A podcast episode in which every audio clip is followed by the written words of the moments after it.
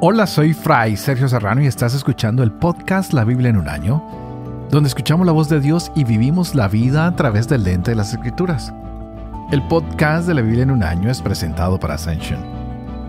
Usando la cronología de la Biblia de Great Adventure en su edición en español, leeremos desde Génesis hasta Apocalipsis, descubriendo cómo se desarrolla la historia de la salvación y cómo encajamos en esa historia hoy estaremos leyendo Éxodo capítulo 8, Levítico capítulo 6 y el Salmo 48 y hay cosas maravillosas en estas lecturas del día de hoy. Estamos viendo a lo que pasa en Egipto, cómo llegan las plagas y hoy llega una interesante que la estábamos narrando desde ayer, las ranas. ¿Y qué pasa con el faraón? Ya se le convirtió en sangre el río y las aguas Hoy le llegan las ranas y su corazón sigue duro. Entonces van a llegarle los piojos y Dios lo va a seguir humillando en su orgullo de Faraón. Y Egipto sigue siendo atacado. Llegarán enjambres de insectos. Y Moisés sigue como intercesor. Pero el corazón del faraón duro, duro, duro. Las plagas empiezan a asolar la tierra de Egipto. Y Dios está dirigiendo ese ataque que más que contra el pueblo es contra esa idolatría que tienen allí. Así que hoy veremos ranas por todas partes, en las camas, en las cocinas, en las salas, en las viviendas. ¡Oh, wow! Y también vamos a recordar que el corazón del faraón está obstinado, él no quiere ceder. Yo hubiera soltado todo apenas veo que el río se convierte en sangre. Hubiera empezado a reflexionar y a darme cuenta que Yahvé tiene algo que decirme. Y lo veíamos claramente ayer, que el faraón decía, bueno, no, no van a salir de acá. Y que era la respuesta de Dios, que el faraón va a conocer quién es el Señor. Así que continuemos hoy y abramos nuestro corazón con humildad para permitir que esta palabra siga tocando nuestras vidas, que nos siga iluminando. Hoy es el día 31. Empecemos. Éxodo capítulo 8 Yahvé dijo a Moisés, Di a Aarón, extiende tu mano con tu callado sobre los canales, sobre los ríos y sobre las lagunas, y haz saltar las ranas por todo el país de Egipto. Aarón extendió su mano sobre las aguas de Egipto, saltaron las ranas y cubrieron el país de Egipto. Pero los magos hicieron lo mismo con sus encantamientos. Hicieron saltar las ranas sobre el país de Egipto. El faraón llamó a Moisés y a Aarón y les dijo, Piden a Yahvé que aparte las ranas de mí y de mi pueblo, y yo dejaré salir al pueblo para que ofrezca sacrificios a Yahvé. Moisés respondió al faraón, Dígnate indicarme cuándo he de rogar por ti, por tus siervos y por tu pueblo, para que aparte de ti y de tus casas las ranas, y se queden solo en el río. Mañana, contestó él. Moisés replicó, será conforme a tu palabra para que sepas que no hay como Yahvé nuestro Dios. Las ranas se apartarán de ti, de tus casas, de tus siervos y de tu pueblo, y quedarán solo en el río. Moisés y Aarón salieron de la casa del faraón, y Moisés invocó a Yahvé para que apartara las ranas que afligían al faraón. Yahvé hizo lo que Moisés le había pedido, y murieron las ranas de las casas, de los patios y de los campos. Las juntaron en montones y el país apestaba. Pero como viera el faraón que le daban un respiro, se obstinó y no les hizo caso tal como había predicho Yahvé. Yahvé dijo a Moisés, Di a Aarón, extiende tu callado y golpea el polvo de la tierra, que se convertirá en mosquitos por todo el país de Egipto. Así lo hicieron. Aarón extendió su mano con el callado y golpeó el polvo de la tierra, y aparecieron mosquitos sobre los hombres y sobre los ganados todo el polvo de la tierra se convirtió en mosquitos sobre todo el país de Egipto. Los magos intentaron con sus encantamientos hacer salir mosquitos, pero no pudieron. aparecieron pues los mosquitos sobre hombres y ganados. Los magos dijeron al faraón, es el dedo de Dios. Pero el faraón continuó obstinado y no les hizo caso como había dicho Yahvé. Yahvé dijo a Moisés, levántate pronto mañana, preséntate al faraón cuando vaya hacia el río y dile, así dice Yahvé, deja salir a mi pueblo para que me dé culto. Si no dejas salir a mi pueblo, enviaré tábanos contra ti, contra tus siervos, tu pueblo y tus casas. Las casas de los egipcios y las tierras donde habitan se llenarán de tábanos. Pero exceptuaré ese día la región de Gosén, donde habita mi pueblo, para que no haya allí tábanos, a fin de que sepas que yo soy Yahvé en medio del país. Haré distinción entre mi pueblo y el tuyo. Este signo sucederá mañana.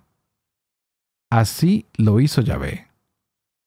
Un enjambre enorme de tábanos vino sobre la casa del faraón y las casas de sus siervos y sobre el país de Egipto.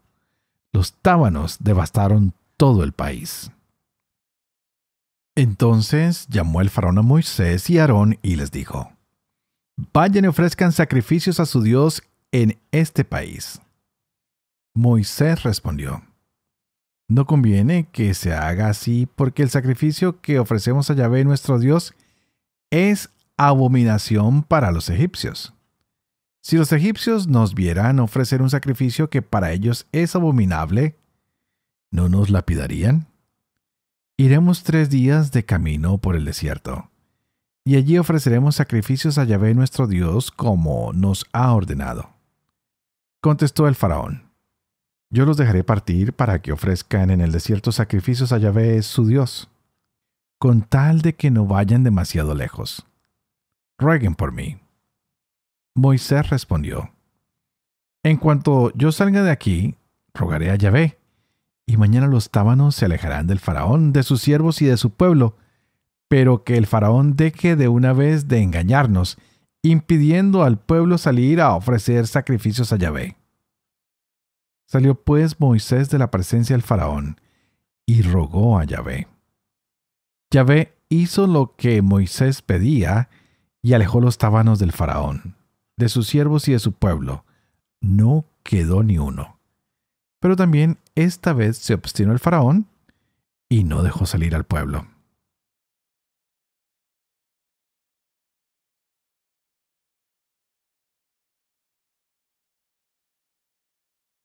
Levítico capítulo 6 Habló así Yahvé a Moisés. Da esta orden a Aarón y a sus hijos. Esta es la ley del holocausto. Este es el holocausto que quedará sobre las brasas de encima del altar, toda la noche hasta la mañana, y el fuego del altar se mantendrá encendido. El sacerdote se vestirá su túnica de lino, y cubrirá su cuerpo con calzones de lino Sacará las cenizas a que el fuego habrá reducido las grasas del holocausto puestas sobre el altar y las depositará a un lado del altar. Después se quitará las vestiduras y se pondrá otras para llevar las cenizas fuera del campamento a un lugar puro. El fuego permanecerá encendido sobre el altar sin apagarse.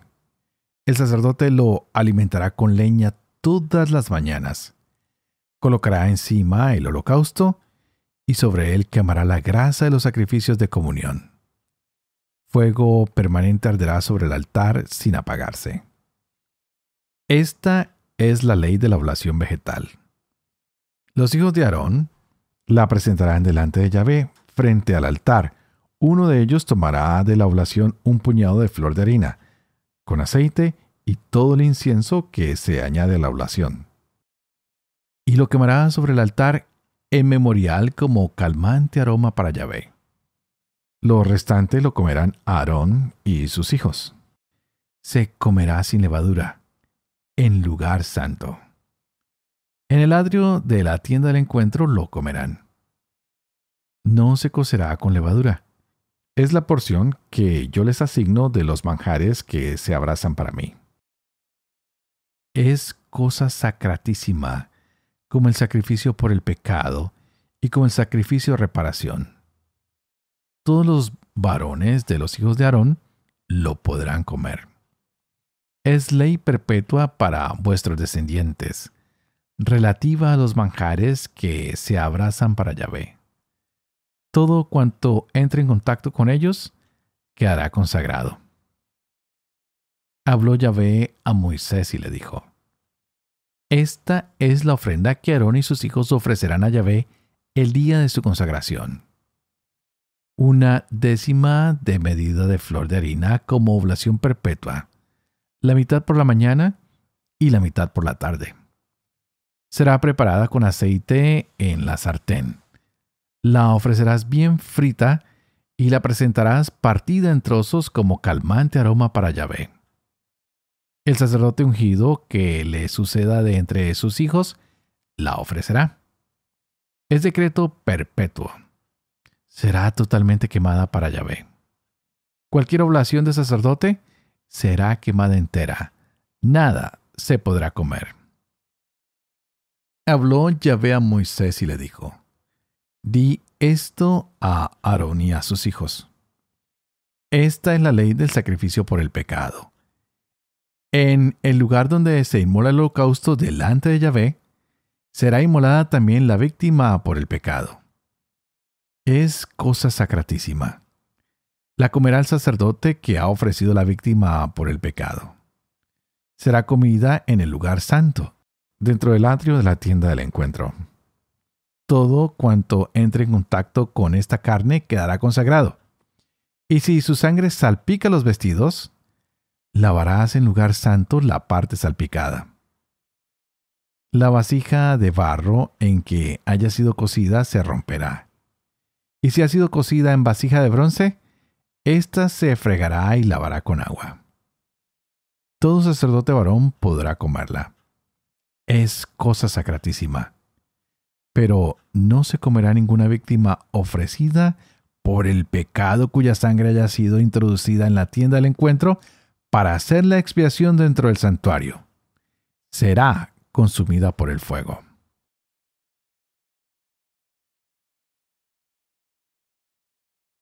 Salmo 48 Cántico Salmo de los hijos de Coré.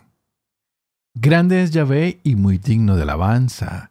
En la ciudad de nuestro Dios está su monte santo, hermosa colina, alegría de toda la tierra el monte Sión, fin del norte, la ciudad del gran rey. Dios, desde sus palacios, se revela como baluarte. De pronto los reyes se alían, irrumpen todos a una. Apenas lo ven estupefactos, aterrados, huyen en tropel. Allí un temblor los invadió. Espasmos como de parturienta, como el viento del este que destroza los navíos de Tarsis. Lo que habíamos oído lo hemos visto en la ciudad de Yahvé Sebaot, en la ciudad misma de nuestro Dios, que Dios afirmó para siempre. Tu amor, oh Dios, evocamos en medio de tu templo. Como tu fama, oh Dios, tu alabanza alcanza los confines de la tierra. Tu diestra rebosa justicia. El monte Sión se regocija. Exultan las ciudades de Judá a causa de tus juicios den vueltas en torno a Sión. Cuenten sus torres. Presten atención a sus murallas. Visiten sus palacios. Para decir a la próxima generación, este es Dios, nuestro Dios por los siglos, nuestro guía para siempre.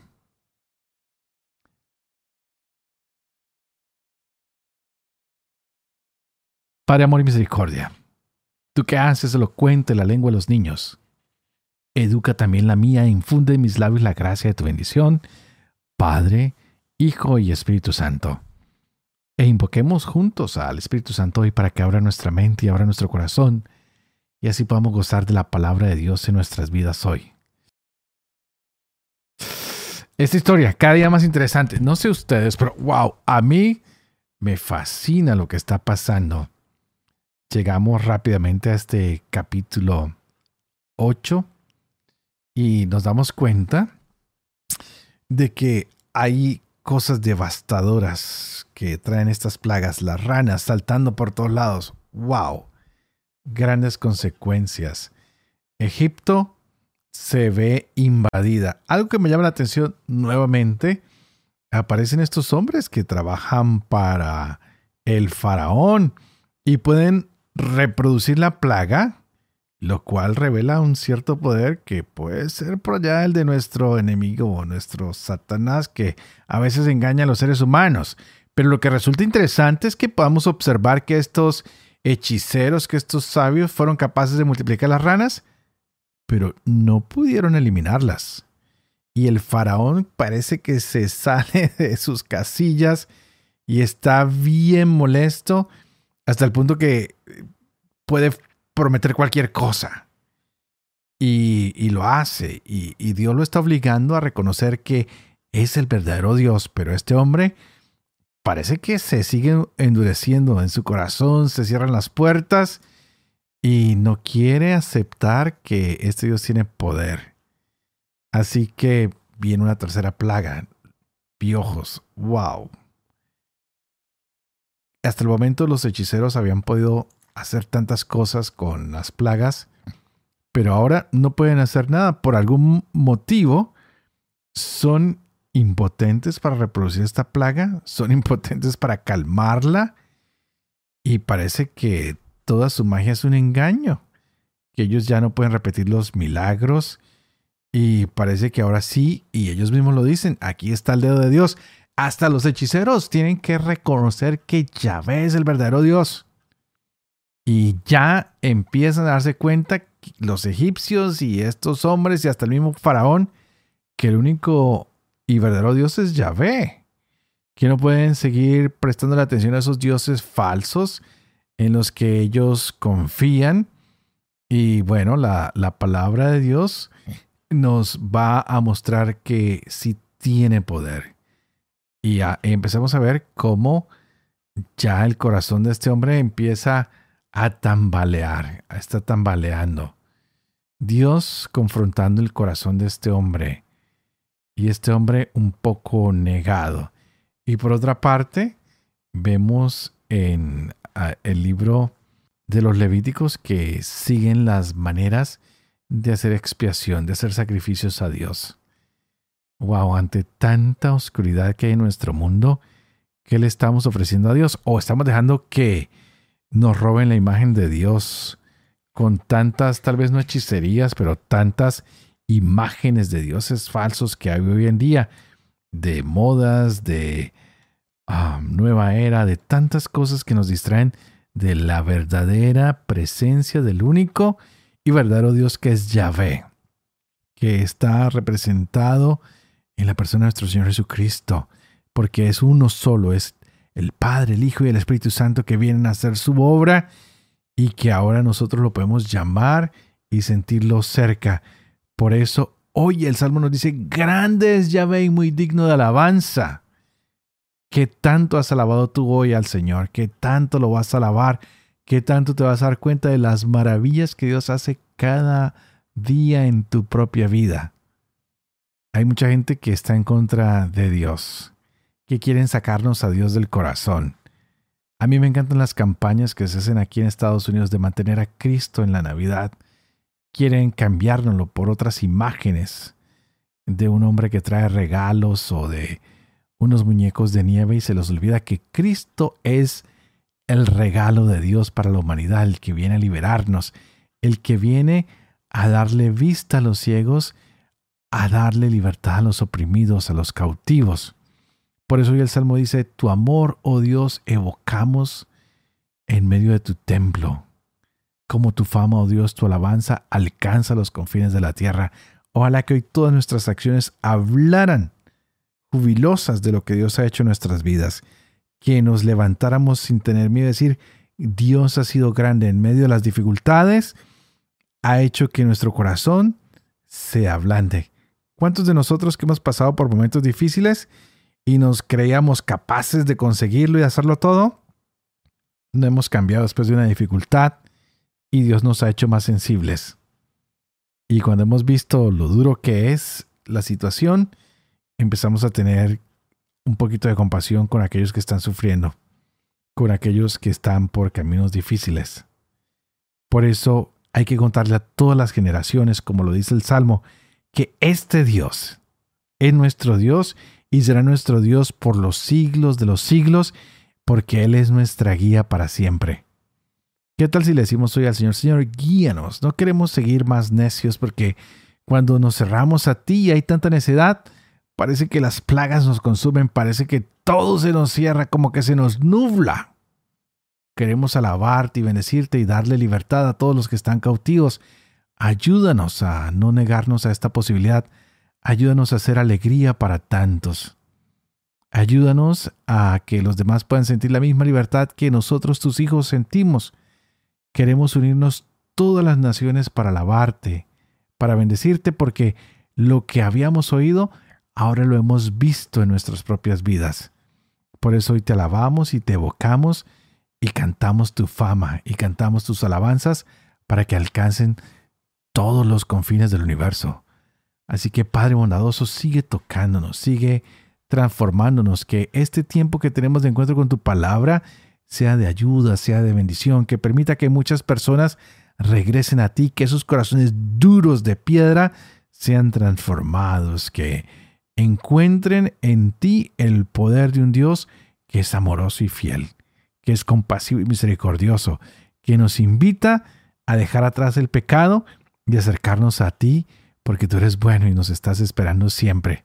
Y solo quieres que hagamos un pequeño sacrificio, y es el dejar atrás todo aquello que no nos ayuda a estar contigo, todo aquello que nos aleja de nuestros seres queridos, todo aquello que nos aleja de los demás, porque simplemente con esas acciones les hacemos daño.